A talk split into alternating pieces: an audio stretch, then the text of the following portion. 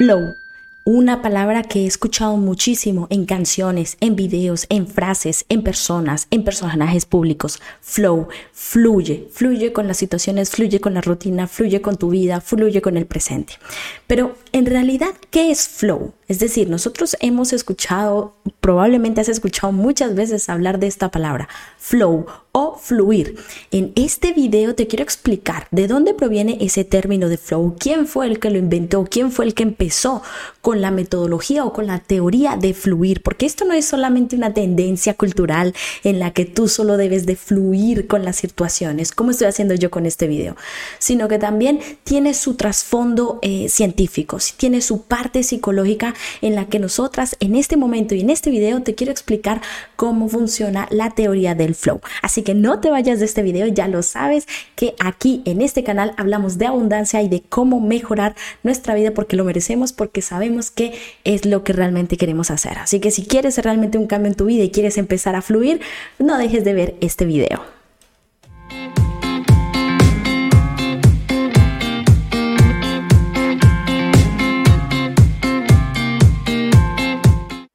Bueno, y el flow o el fluir, ¿qué significa el fluir? Así como esta chica que está aquí bailando, el fluir, el, el seguir la, corriente del agua. Como decía una de mis, mis frases favoritas de mm, eh, Bruce Lee, es fluye como el agua. Así que en este video vamos a tratar de irnos al fondo de toda esta teoría, de todo lo que tiene que ver con este tema de fluir. Pero fíjate que fluir no es solamente, como te dije al inicio, una, una tendencia cultural o es algo que simplemente mm, se haya creado hace poco. De hecho, el término de flow fue creado por este psicólogo, lo muestro por acá, este psicólogo se llama Mihaly. Yo la verdad el otro nombre no sé cómo se pronuncia porque es bastante largo, pero bueno, sé, eh, sé que el apellido o el nombre es Mihaly. Es un psicólogo eh, húngaro estadounidense que en el año de 1990 escribió el libro de fluir o flow. Este libro de los años 90 fue el que dio inicio a la teoría del flow. De hecho, él estipula dentro de este libro, les cuento sinceramente, no lo he leído, no sé realmente de qué trata porque es un libro bastante extenso, pero lo que sí es que gracias al máster que estoy creando, que estoy haciendo de psicología positiva, mindfulness y gestión emocional, estoy aprendiendo sobre este tema, sobre este señor y sobre este libro. Así que les voy a transmitir, por decirlo así, les voy a compartir aquellos conocimientos que he recibido a lo largo de este máster y quería pues darles al final en nuestra sección de entrenando con tu coach, les voy a dar unos ejercicios para que puedan fluir con sus rutinas y con su trabajo. Entonces, como les dije, este señor Mihaly fue el que creó la teoría del flow y que está escrita en su libro de fluir. Pero bueno, a continuación les quiero mostrar de qué se trata esta teoría, ¿sí? ¿Qué es lo que realmente habla o qué es lo que realmente eh, dice esta teoría para que nosotros podamos identificar? Porque no es solamente una cuestión de contenido de información o que tú aprendas de qué significa el flow, sino que también cómo lo puedes implementar en tu día a día. Así que te voy a mostrar el siguiente cuadro, que es el cuadro en donde él, este señor Mihaly, ha podido explicar em, cómo es el comportamiento de las personas dependiendo de dos ejes importantes. El primero es los desafíos, que significaría como los retos o los objetivos que tienes para tu vida, ¿de acuerdo? Y abajo, en la parte de abajo, en el eje de abajo está el nivel de destreza, que quiere decir la habilidad o la capacidad para resolver o para lograr esos objetivos, esos desafíos, esos retos que tienes para ti. ¿De acuerdo? Entonces, tanto los desafíos como las destrezas, pues obviamente vienen, em, vienen eh, ligados en cuanto a que ellos dan una, mm, una respuesta emocional que te permite o bien sentirte bien durante el día y decir, wow, hoy fue genial, o decir, hoy fue un día desastroso, ¿de acuerdo? Entonces, voy a explicarles brevemente de qué consiste esta tabla. Vamos a hacer un ejemplo básico, algo, algo que, que, algo muy sencillo para que podamos comprenderla. Supongamos que tú quieres aprender a tocar piano. ¿De acuerdo? Entonces tú no tienes ningún conocimiento con el tema del piano, pero tú quieres aprenderlo.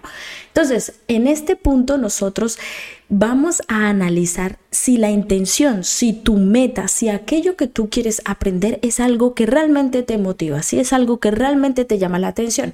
Si para ti eh, existe un desafío grande con respecto a aprender a tocar piano, pues el desafío sería, la parte de arriba sería ese nivel de, de qué tan difícil es para ti realmente eh, poder aprender a tocar el piano, ¿de acuerdo? Por el contrario, en el nivel de destreza, si nunca lo has tocado, pues obviamente va a ser un nivel de destreza bajo. Entonces, ¿en qué mm, ángulos o en qué parte nos podemos poner? Nos podemos poner en la parte de la apatía. Si realmente sentimos que es muy difícil, vemos a personas que lo hacen con mucha naturalidad, pero lo vemos que es complicadísimo y que aparte de ello yo no tengo la destreza, puedo llegar a la apatía, a decir, no, ¿sabe qué? Mejor no lo hago. ¿De acuerdo?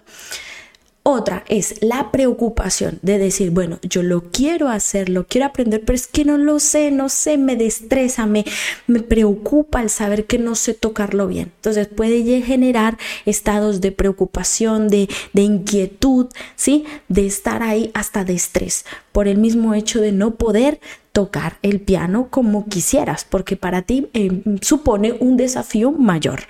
Y finalmente, si sientes que realmente es imposible que tú puedas ser una persona que aprenda a tocar piano porque eres malo, por ejemplo, no tienes oído, dices que no eres capaz, que nunca lo has hecho, que lo ves muy complicado, que no entiendes cómo se lee la partitura, por ejemplo, entonces puedes llegar a esos grados de ansiedad en donde ya estemos hablando de enfermedades eh, de salud, ¿no? De una cuestión de salud emocional, de sentirte mal, de sentirte, por ejemplo, con insomnio o con preocupaciones o con ansiedad, con depresión y que te puede generar por estados negativos constantes, ¿de acuerdo? Entonces, fíjate cómo el desafío juega una parte importante de este cuadro. ¿Qué es lo que nos dice a nosotros o qué nos explica Mihaly en su cuadro y en su teoría del, del fluir? Lo que dice es que si para ti genera un alto desafío, pero, pero, tú dices, también es la cuestión de la mentalidad. Bueno, soy consciente de que es una, un objetivo que me quiero plantear, pero yo sé que lo puedo lograr porque la parte de la mentalidad y de las afirmaciones juega un papel importante. Entonces, si tú te estás repitiendo afirmaciones constantes donde dices, soy consciente que para mí al inicio va a costarme trabajo, pero voy a poder llegar, va a llegar el día en que yo pueda hacerlo, pueda aprender. Fíjate cómo este cuadro con eh, todas estas emociones van de acuerdo a que tú, eh, a tu nivel de destreza y a el desafío que tú vayas poniéndole a esa situación o a esa meta que quieres para ti. Desde mi punto de vista, una recomendación importante es que cuando te pongas un desafío para evitar la ansiedad, sea un desafío pequeño, un desafío que tú digas yo voy a poder cumplir con este desafío y poco a poco puedo ir avanzando. Porque si te pones desafíos muy grandes cuando tienes un nivel de destreza muy mínimo, vas a generar esos estados de ansiedad. Entonces, para evitar la ansiedad, para evitar las preocupaciones, para evitar la apatía, es importante que te pongas desafíos pequeños. Ahora, por el lado del aburrimiento, si tú sientes que te estás poniendo un desafío pequeño y que ya lo has logrado y que llegas al punto de aburrirte, es decir, ya sabes hacer lo mismo siempre, eso puede hacer que te sientas como en una constante de aburrimiento, de, de no salir de tu zona de confort y lo mejor sería seguir poniéndote desafíos un poco más grandes para evitar el aburrimiento. Ahora, fíjate cómo el hecho de que tú ya sepas hacerlo y que te guste hacerlo y que le dediques tiempo a ello y que te pongas cada vez pues metas un poquito más grandes, te vas a hacer, hacer sentir esa sensación de fluir con aquella actividad que estás haciendo. Así como puedes ver, pues este ejercicio, espero que hayas entendido el ejemplo del piano porque considero que es un ejemplo muy fácil, muy sencillo para que tú puedas comprender este cuadro.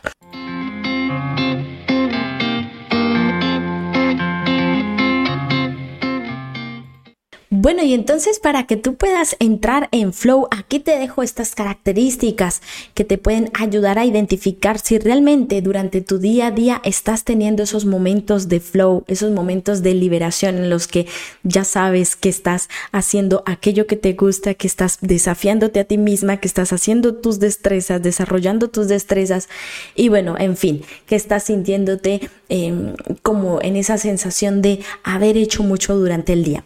Bueno, vamos empezar con la primera característica que es la meta sea posible de alcanzar, que ojalá la meta sea posible de alcanzar. ¿Qué significa esto?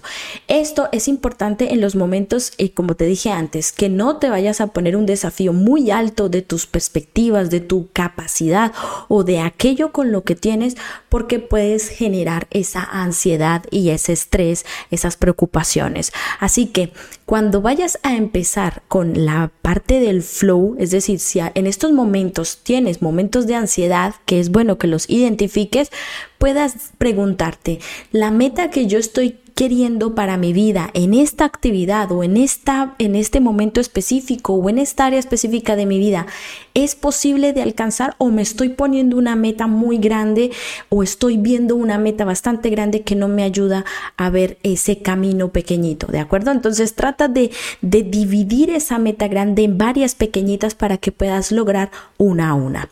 Segundo, nos, nos podemos concentrar en ello. ¿Qué significa? Que no, que es una actividad en la que tú em, estás dándote cuenta que inevitablemente le estás dedicando tiempo y, no te gustan las distracciones. Es decir, eres consciente de que hay distracciones, pero dices, no, yo prefiero dedicarme a lo que me gusta y estoy ahí concentrado media hora, una hora del día haciendo aquello que me gusta. Entonces, si te puedes concentrar en ello, probablemente es porque realmente es una actividad que te llama la atención y en la que quieres fluir. La tarea tiene metas claras. Mira, una cosa distinta de decir te quiero ganar dinero a decir quiero empezar un emprendimiento digital para generar más ingresos en mi vida y mi meta es llegar a tanto gracias al siguiente producto o servicio que quiero promocionar. Fíjate la diferencia que hay entre una persona que diga, no, yo solo quiero ganar dinero y otra persona que tenga una meta más clara en la cual solamente debe tomar esa meta, dividirla en diferentes metas más pequeñitas, objetivos más pequeñitos para no sentir que el desafío le pueda generar ansiedad. Luego, siguiente, las metas claras permiten retroalimentación inmediata.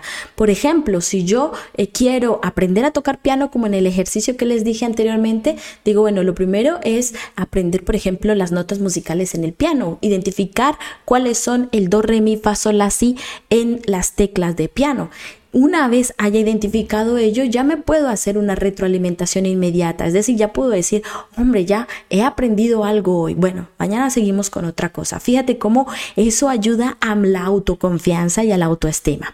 Luego, se actúa sin esfuerzo. ¿Qué significa?